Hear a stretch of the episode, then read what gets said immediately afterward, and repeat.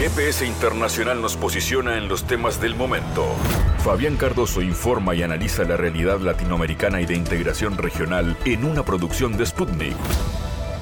Nuevo programa para GPS Internacional. Los temas del mundo van marcando nuestra agenda.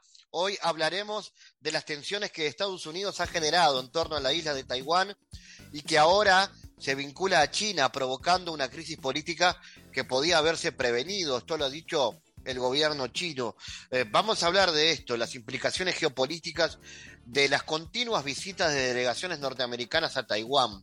¿Qué busca el gobierno de Estados Unidos? ¿Se busca aumentar la confrontación respecto eh, a China? Eh, ¿Cuál es la posición al respecto? El investigador argentino, especialista en esa zona del mundo, Sebastián Schulz, estará conversando con nosotros. También volveremos a hablar de lo que pasa entre Rusia y Ucrania a partir de la decisión rusa de esta intervención militar eh, especial.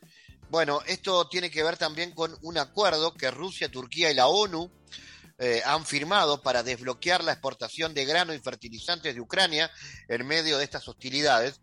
El analista Eduardo Luis Mogia nos estará explicando este acuerdo eh, en lo comercial y también qué está pasando hoy con Rusia, tanto en sus vínculos con Europa como con América Latina. Habrá espacio también para el arte y una destacada exposición artística que se viene realizando en la capital uruguaya, Montevideo, estará también dentro de los contenidos de este viaje del GPS que comienza así. En GPS Internacional localizamos las noticias de América Latina.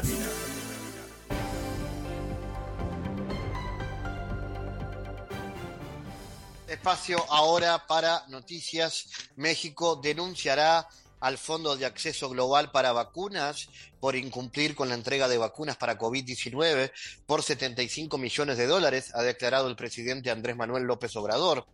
Vamos a presentar una denuncia porque no nos han entregado vacunas del organismo que se creó en la ONU, COVAX, nos deben 75 millones de dólares, afirmó el jefe de Estado.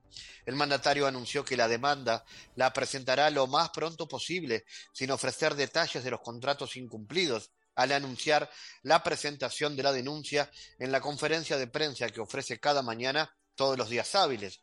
Ya es mucho tiempo, es el colmo, aunque sea Naciones Unidas, expresó el gobernante mexicano.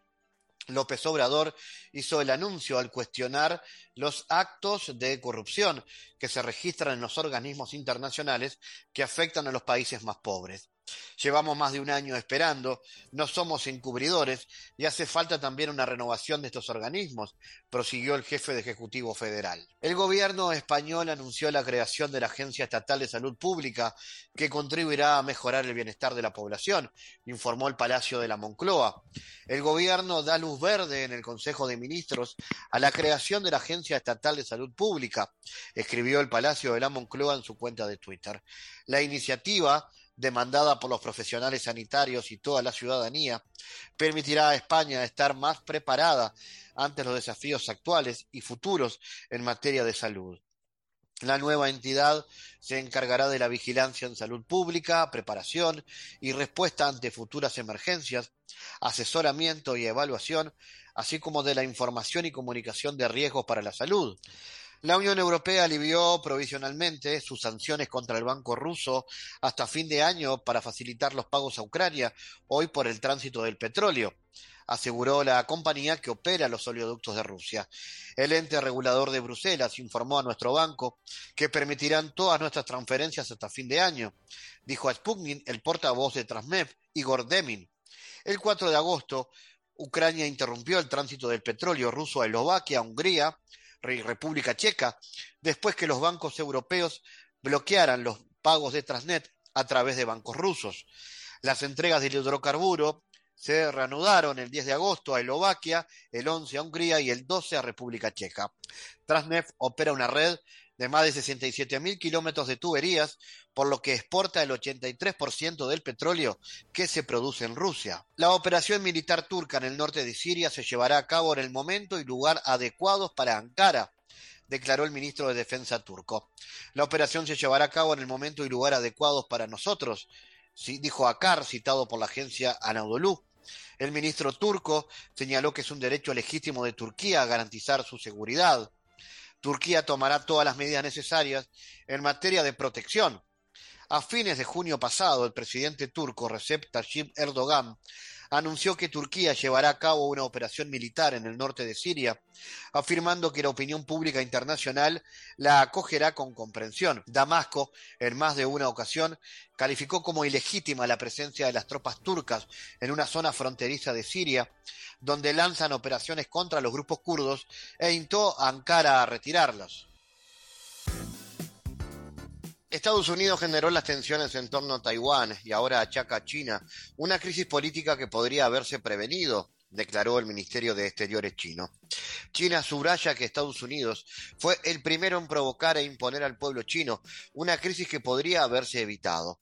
Ahora, agrega el texto, Washington le echa la culpa a Pekín y condena sus referencias militares legales y transparentes.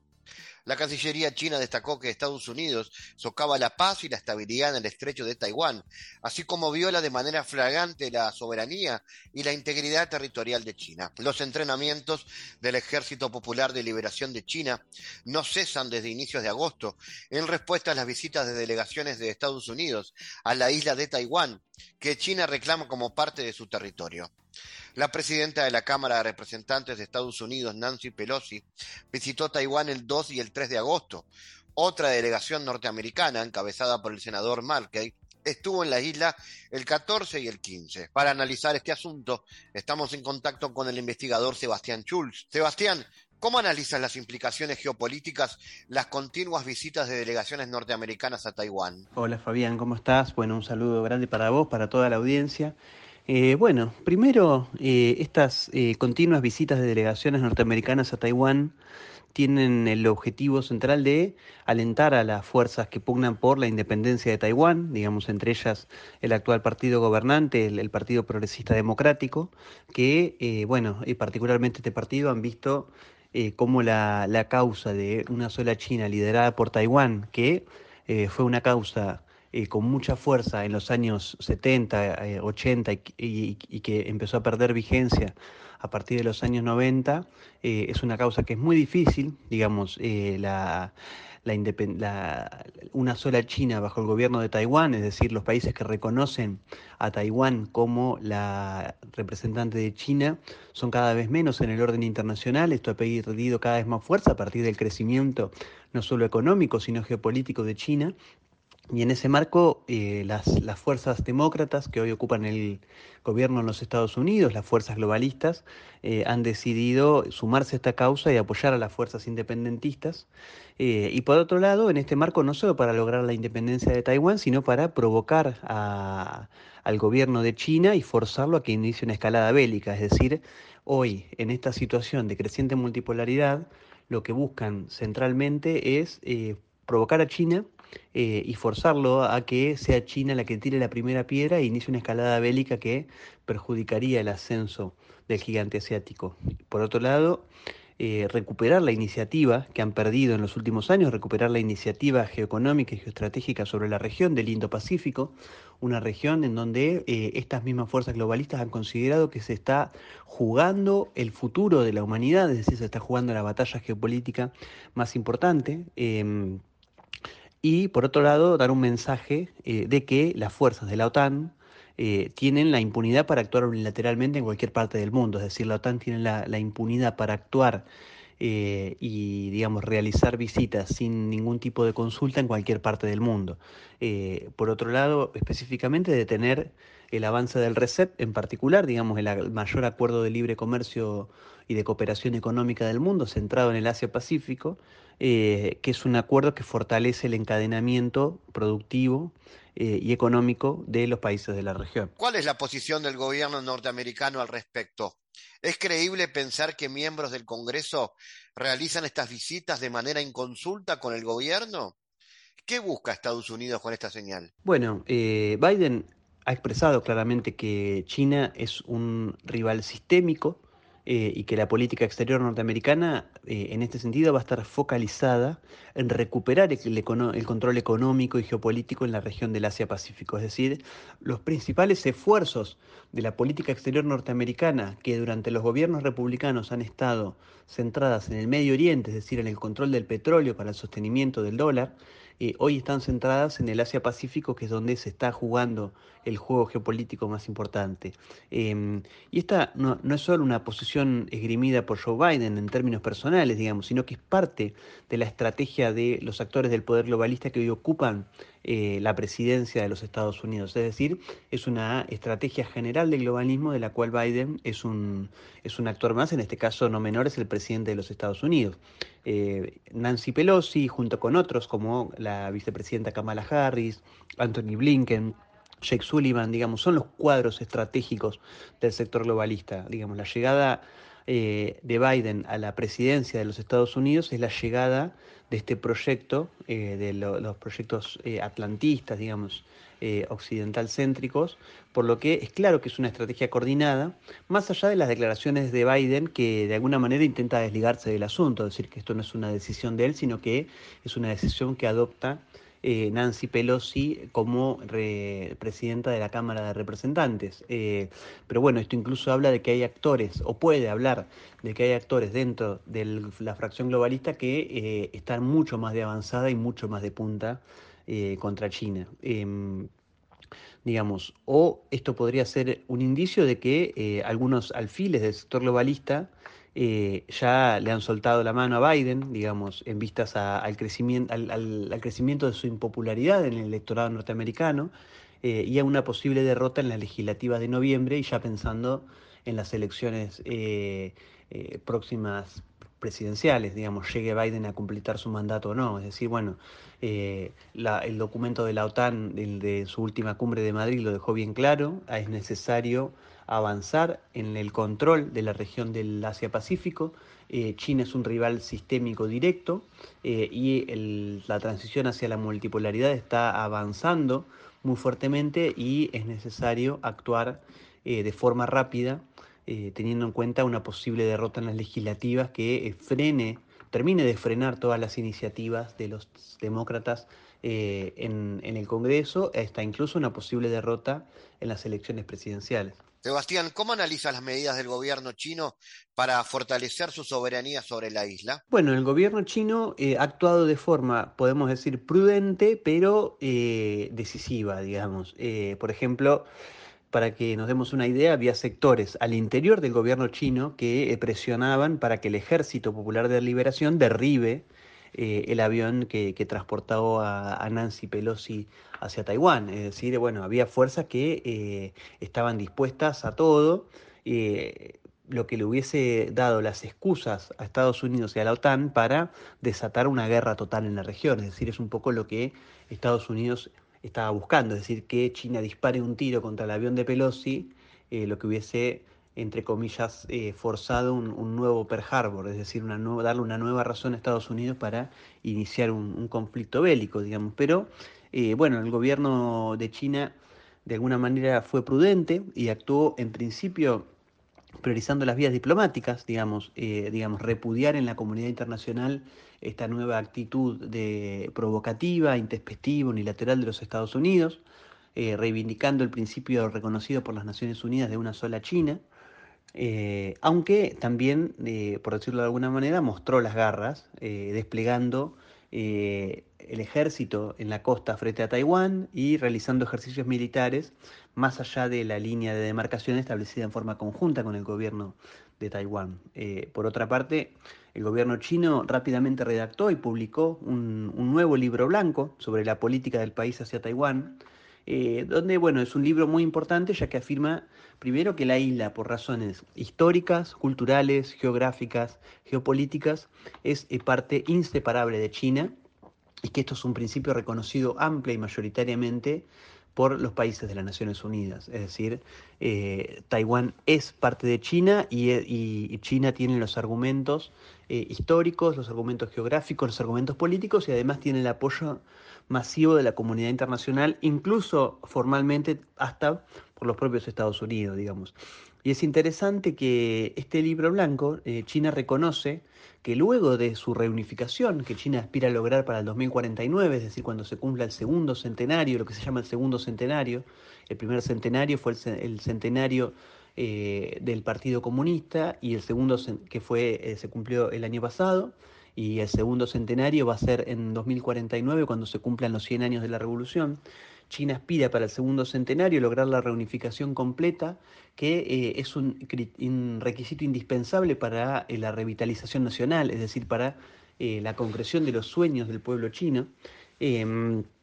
Pero bueno, en el libro blanco China reconoce que luego de su reunificación, Taiwán se escribirá la política de un país, dos sistemas, es decir, que Taiwán continuará con su modelo económico de tinte capitalista, aunque eh, políticamente eh, será una provincia más de China y que gozará del estatus de región administrativa especial, que por ejemplo China le da a otras regiones como Hong Kong o Macao. Y finalmente, ¿cómo visualizas este conflicto en el marco de la inestabilidad que se vive en el sistema internacional? ¿Por qué motivos el gobierno norteamericano ha vuelto más intenso su ofensiva contra Rusia y China? ¿Cuáles son las perspectivas? Bueno, la, OTAN y, las fuerzas globalistas ven que el proceso de transición hacia la multipolaridad se ha acelerado a una velocidad impresionante eh, y esta multipolaridad, que es un dato que también hay que tener en cuenta, eh, va acompañada de una crisis de la forma de organización social promovida por Occidente. Es decir, no estamos solo ante la crisis de hegemonía de los Estados Unidos, no estamos solo ante un proceso de transición hegemónica, eh, y no estamos solo ante un proceso de transición hacia la multipolaridad, como por ejemplo teníamos antes de la Primera Guerra Mundial, sino que es una multipolaridad acompañada por eh, un, pluriversalismo en el diálogo de civilizaciones y una, un reposicionamiento de distintas civilizaciones a nivel global que ponen en crisis eh, el modo de organización occidental, capitalista, liberal. es decir, eh, la OTAN es consciente de que estamos ante un desafío sistémico al orden, al orden occidental. Estamos frente a la posibilidad de una nueva gran transición eh, del orden internacional. Una transición no solo de un hegemón a otro, sino una transición eh, que, posibilita un cambio de tipo cualitativo del orden internacional. Por eso, una vez recuperado el gobierno de los Estados Unidos, digamos que las fracciones globalistas hicieron todo lo posible poniendo a jugar todo lo que podían jugar, la Corte Suprema, las, las empresas y corporaciones tecnológicas, incluso utilizando la pandemia de COVID para eh, desprestigiar a, Donald Trump, digamos, las fuerzas globalistas, una vez que recuperaron el gobierno, han decidido actuar con rapidez y avanzar sobre los principales ejes de esta multipolaridad que son Rusia y China, digamos. La, retirada de Afganistán está indisociablemente ligada a los procesos de estabilización que la OTAN ha impulsado primero en Kazajstán, recordemos, en enero, y después en Ucrania y ahora en Taiwán. Eh, pero la ofensiva globalista ha generado, creo yo, dos reacciones. Por un lado, de un intento de división sistémica entre Occidente y cualquier otra forma de cosmovisión o cualquier otra forma de organización social. Es decir, no estamos eh, solo ante una división eh, este-oeste, sino que estamos eh, ante la, una, tremenda división entre el norte global y el sur global, es decir, entre eh, los países eh, occidentales frente a todo el resto del, sur global. Y por el otro lado, estamos ante un afianzamiento del eje multipolar, es decir, la guerra en Ucrania, pero sobre todo la cuestión Taiwán y los últimos sucesos, han fortalecido una alianza en curso entre Rusia, China, Irán, Venezuela, la India, Turquía, Sudáfrica, eh, entre otros, digamos, a los que sumamos eh, a otros actores como la Unión Económica Euroasiática, la Organización para la Cooperación de Shanghái eh, y el RECEP, digamos, todos estos bloques se han ido fortaleciendo en una estrategia tendiente hacia la multipolaridad. Digamos. Por otro lado, por ejemplo, la avalancha de países que han solicitado su incorporación al BRICS también es una muestra de que gran parte del subglobal ve que el orden occidental financiero unipolar no tiene nada más para ofrecer que sometimiento, pobreza y exclusión, y por eso eh, están empujando este, este camino a la multipolaridad. Analizamos los temas en GPS Internacional.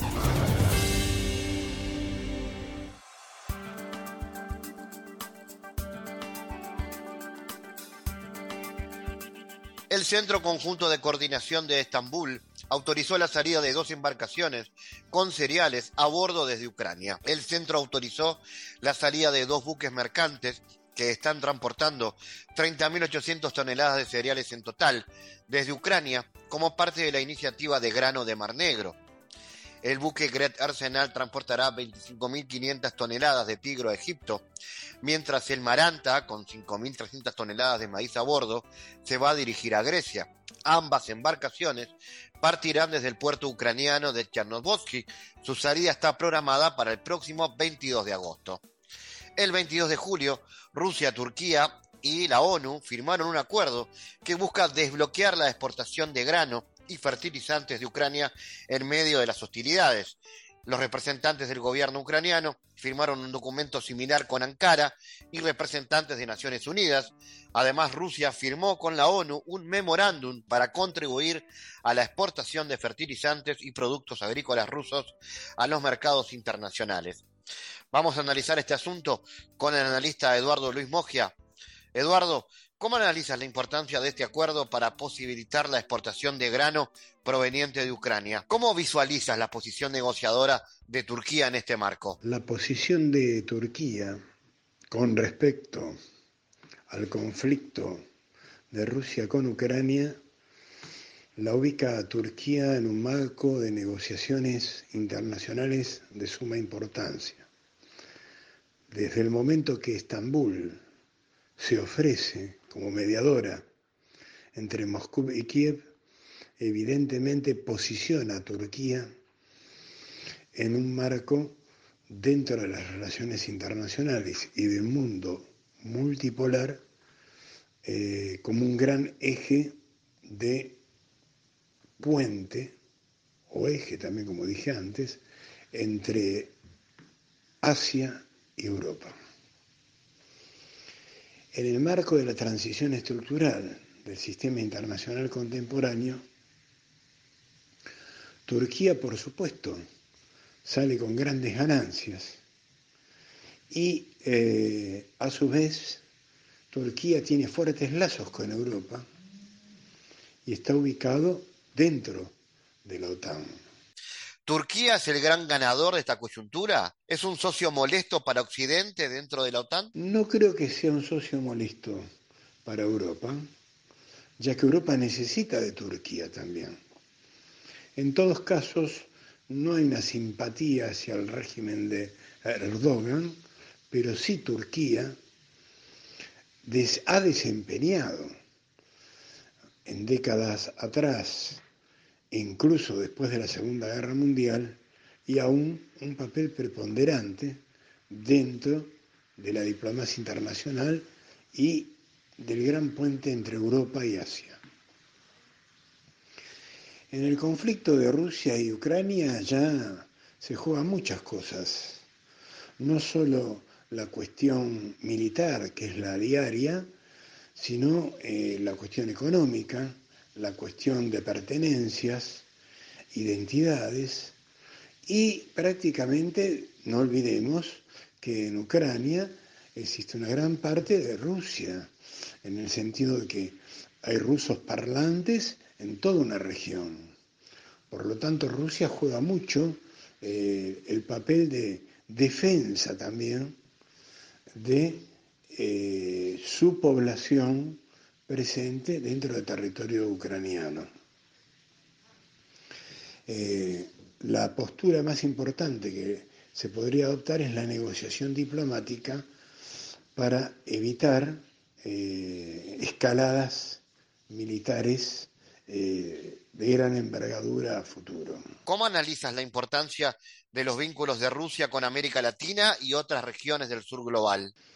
En todo este marco de conflicto internacional, que por supuesto va a seguir eh, por largo tiempo más, aparecen jugadores que no son de la región, como ser la zona sur, la región sur, en donde podemos ubicar América Latina. América Latina tiene un papel bastante importante ya que muchos de los países de América Latina son productores de petróleo y de energías Y otra cuestión, tienen producción agroalimentaria. Por lo tanto, es muy importante el rol que van a desempeñar en el futuro de los vínculos de Rusia, por ejemplo, con América Latina. El caso de Bolivia, el caso de Uruguay, incluso que ha establecido hace poco grandes relaciones con China a nivel comercial, el caso de Perú, el caso de Ecuador, Colombia. Entonces, esto es muy importante para la cuestión de vínculos. Rusia ha reflotado nuevamente con un socio estratégico que tiene en América del Sur, más allá de los gobiernos de turno, que es Brasil, a través del BRICS. Es decir, ese puente diplomático que existe entre Brasil, Uruguay, China, Australia, Sudáfrica, India y los que se van incorporando. El BRICS se ha reflotado e incluso antes del conflicto ucraniano-ruso eh, había habido un viaje de Vladimir Putin, el presidente Putin, a eh, Brasilia a entrevistar a Jair Bolsonaro, presidente de Brasil, y en el cual Brasil y Rusia sostienen aceitados lazos comerciales de importancia estratégica para la región. Esto emana del famoso BRICS, que se vuelve a eh, flotar, y del foro de San Petersburgo. ¿Qué se está jugando Rusia en el conflicto en Ucrania y cuál es su papel en el mundo multipolar? Las consecuencias del conflicto entre Ucrania y Rusia evidentemente manifiestan en lo explícito el fin del orden unipolar y fundamentalmente la fragmentación en un mundo multipolar, donde emergen este y oeste, lo que antiguamente se entendía como tal, que hoy puede llamarse norte-sur, sur-norte, sur-sur, norte-norte, pero fundamentalmente el eje estratégico de unidad eh, euroasiática. Evidentemente en estos días ha ocurrido un hecho de grave trascendencia dentro de Rusia y que también eh, complica la cuestión de este conflicto de Ucrania y Rusia, el atentado terrorista dentro de Moscú contra Dorina Dugin, como ustedes quieran escucharlo.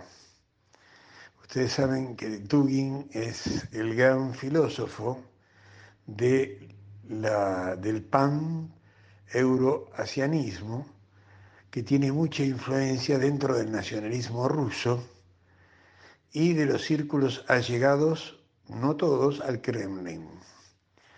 Pero más allá que algunos sigan o no a Dugin o estén de acuerdo con él, es muy grave el atentado terrorista que ha costado la vida de esta joven de apenas 30 años de edad y que evidentemente eh, se lo atribuye a los servicios de inteligencia ucranianos y es más, a una terrorista ucraniana que se encuentra prófuga hacia Estonia. Es decir, que el conflicto, en vez de tomar un cariz diplomático, está tomando carices verdaderamente dramáticos, diríamos.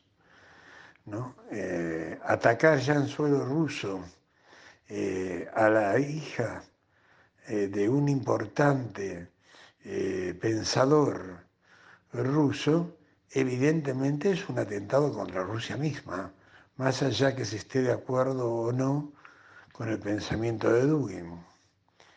Entonces, esto no suma, sino resta a un entendimiento entre las posiciones de Ucrania y Rusia y lo que se está jugando en este conflicto. En este conflicto se está jugando no solo la cuestión militar, sino la cuestión de, de cuestiones étnico-culturales y de, los rusoparlantes presentes y perseguidos también dentro de Ucrania.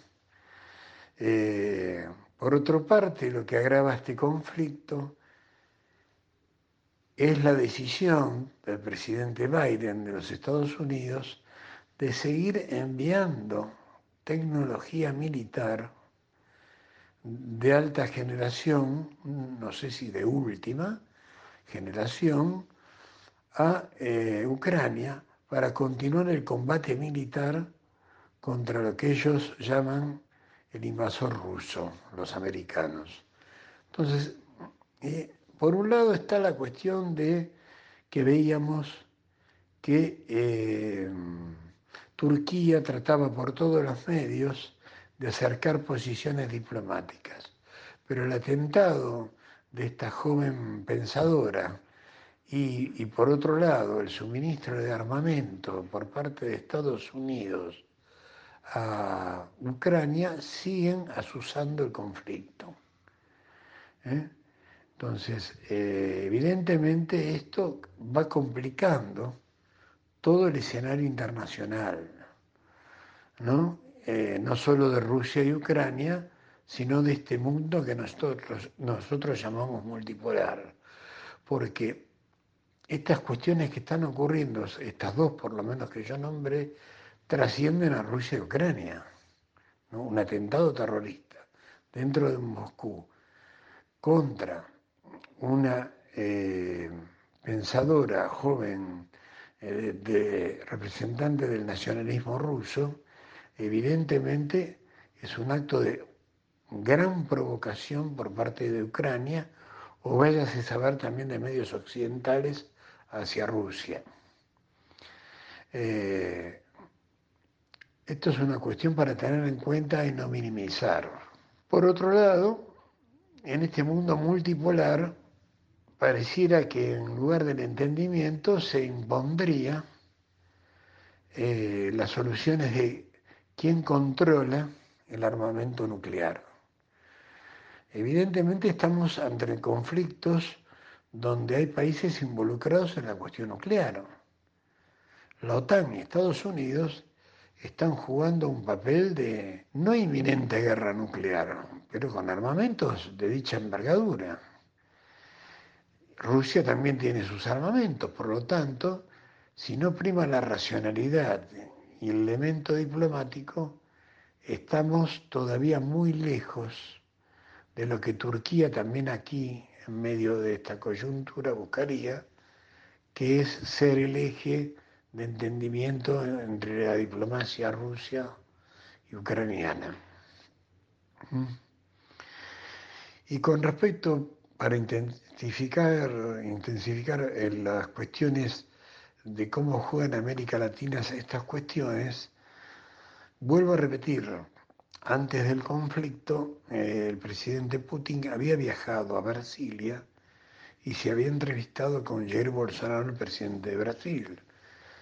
Ese viaje representó, eh, evidentemente, el reflotamiento, mucho antes de este conflicto de Rusia y Ucrania, del famoso BRICS, donde Brasil juega un papel clave a nivel de geopolítico multilateral y multipolar, y donde está Rusia, donde está China, donde está la India, y donde también integraría Sudáfrica y posiblemente otros países que se quieran incorporar al denominado BRICS. En tal cuestión hay seminarios intensos que se hace el Valdai Club de Moscú, en el cual, y también el Foro de San Petersburgo, en el cual se ahonda en las cuestiones de la importancia del BRIC en el futuro de los países de las economías emergentes y en especial de América Latina con la cultura y el mundo ruso parlante. En GPS Internacional navegamos por la sociedad y la cultura.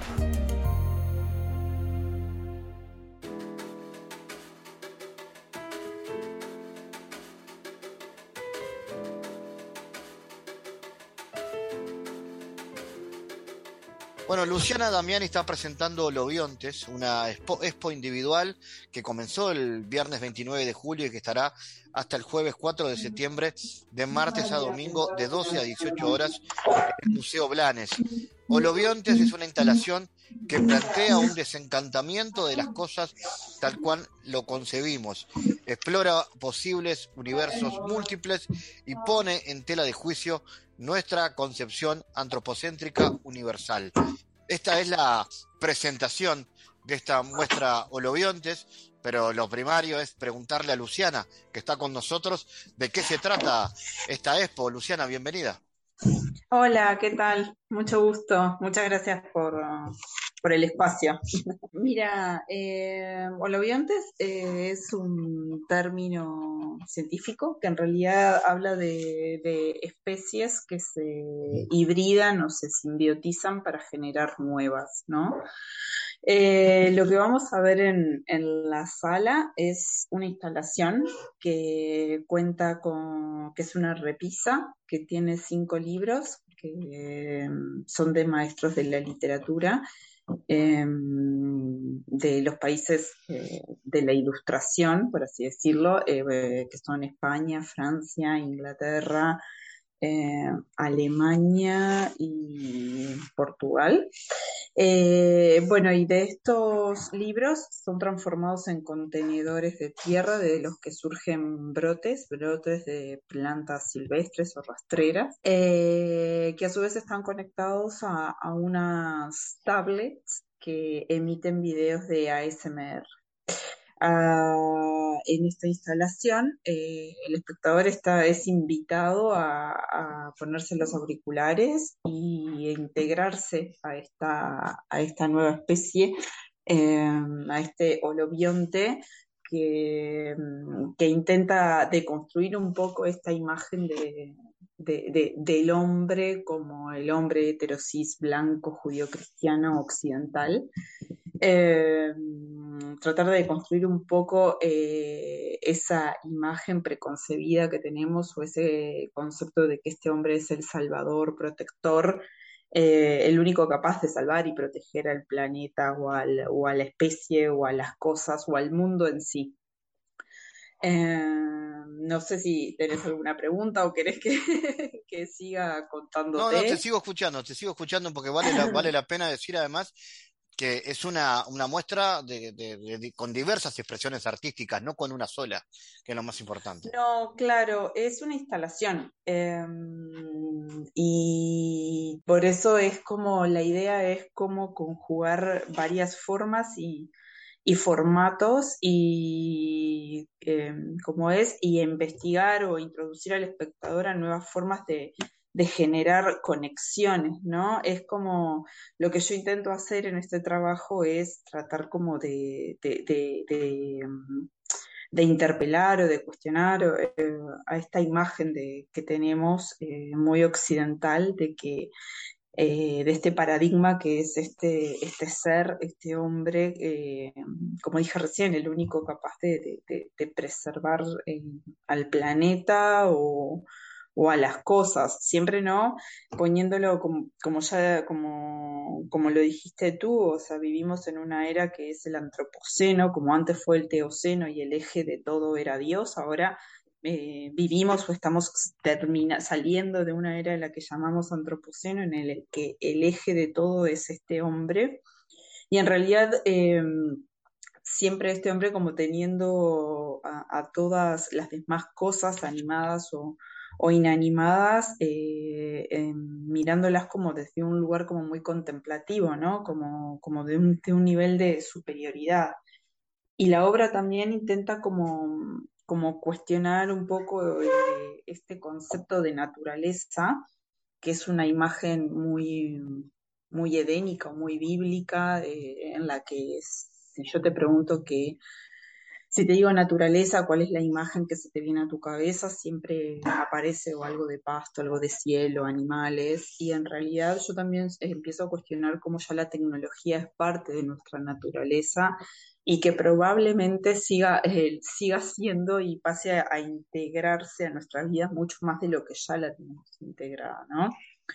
Eh, y bueno, va, un poquito por, ahí el, la idea de la muestra. O sea que interpelar es la palabra clave acá.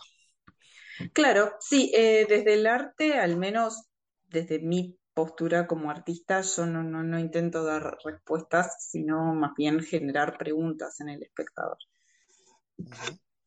¿Y qué has visto de la, del espectador, de la gente que va?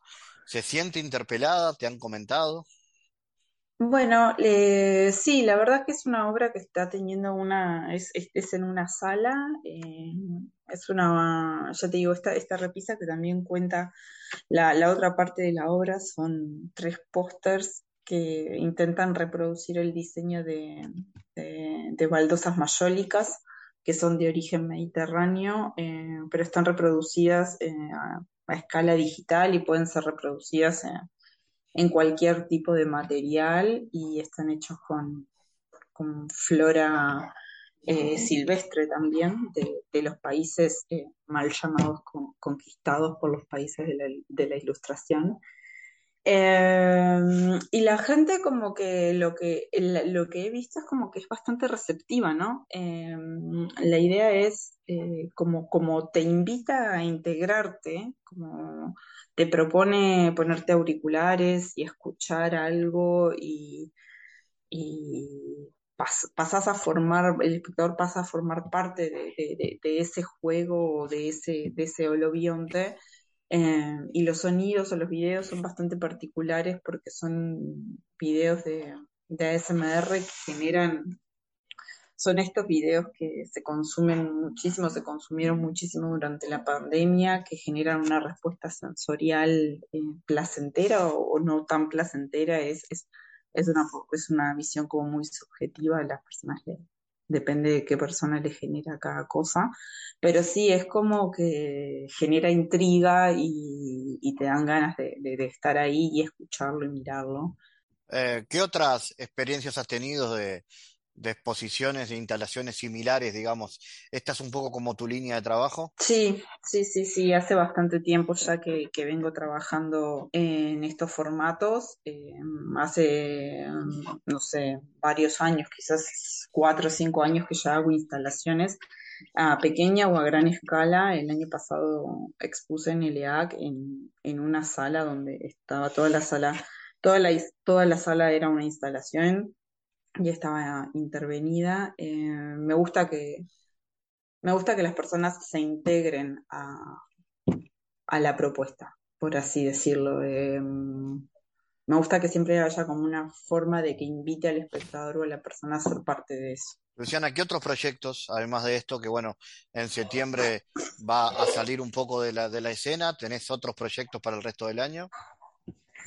Eh, pues no, en realidad en eso sí estoy pensando, pero cada proyecto lleva bastante tiempo de, pienso y de ejecución, así que ahora estoy como más enfocada en, ver las repercusiones que, puede llegar a tener esto, ver qué, tiene la gente para decirme, los aportes, y también lo que me pasa es como que cada vez que termino un proyecto es como un punto de partida eh, para lo siguiente, entonces en realidad estoy como, como pensando cómo puede, cómo puede evolucionar esto. Excelente. Recordemos entonces, Luciana, que te pueden, pueden encontrar eh, esta, esta muestra hasta los primeros días de septiembre aquí en Montevideo. Exacto, en el Museo Blanes, de martes a domingo de 12 a 18 horas.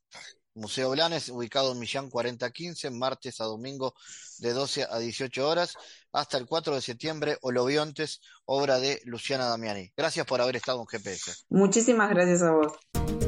El mundo en GPS Internacional.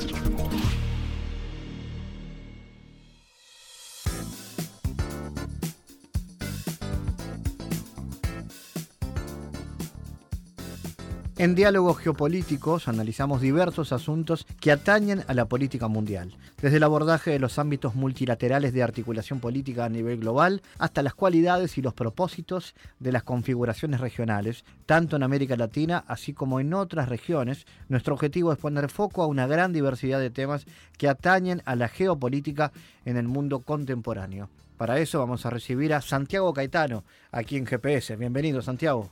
Gracias, Fabián. La semana pasada introducimos un nuevo tema de análisis a nuestras columnas, el cual tiene que ver con los distintos modelos de desarrollo en América Latina y en ellos la creciente centralidad y la bioeconomía como un paradigma novedoso de transformación y modernización productiva en América Latina y particularmente en Uruguay.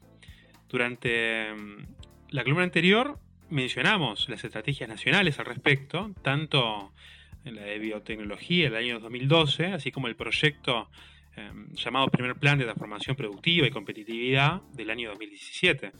También nos focalizamos en la producción de celulosa y su importancia estratégica para el desarrollo de la bioeconomía en el país. Y en este sentido, esta actividad ya se ha implementado en el Uruguay y su competitividad emerge de su participación en las cadenas globales de valor en este tipo de producción, así como también dado a que las empresas multinacionales que lideran el sector tienen en sus estrategias de futuro desarrollar el paradigma de la bioeconomía. Y en este sentido advertimos que el desafío para Uruguay radicaría en el grado de modernización productiva que implica en términos de desarrollo, particularmente lo referido a la promoción de las bioindustrias. En este marco considero central que las oportunidades relacionadas con la bioeconomía tomen el liderazgo en los debates existentes en torno a los distintos modelos de desarrollo en América Latina, en tanto que los vastos recursos naturales en la región son un fuerte factor de desarrollo. La reciente dinamización de la economía ligada a los recursos naturales permite a la región intensificar su transición hacia modelos de producción más sustentables. Más aún, estos tiempos transicionales en el sistema internacional proveen una gran oportunidad para América Latina de renovar su posición en la economía global pero ello únicamente sería posible si se implementaran y potenciaran bienes regionales relacionados con los procesos locales de investigación en innovación productiva, lo cual fortalecería la diversificación de los sistemas productivos. En este sentido, la promoción de políticas regionales de integración son de gran importancia, ya que tanto las cadenas regionales como globales de valor relativas a la bioeconomía están entrelazadas con la proyección de inserción internacional de nuestros países. Esto requeriría una mayor convergencia regional en pos de la promoción de nuevos procesos de gobernanza que vayan más allá de la búsqueda de inversión extranjera directa. Más adelante continuaremos analizando este asunto, así como también pondremos foco en la inserción global de la región en términos prospectivos. Gracias Santiago por tu aporte a GPS Internacional. Gracias Fabián, hasta la próxima. Fabián Cardoso en GPS Internacional junto a los protagonistas analizó la realidad. Una producción de Sputnik.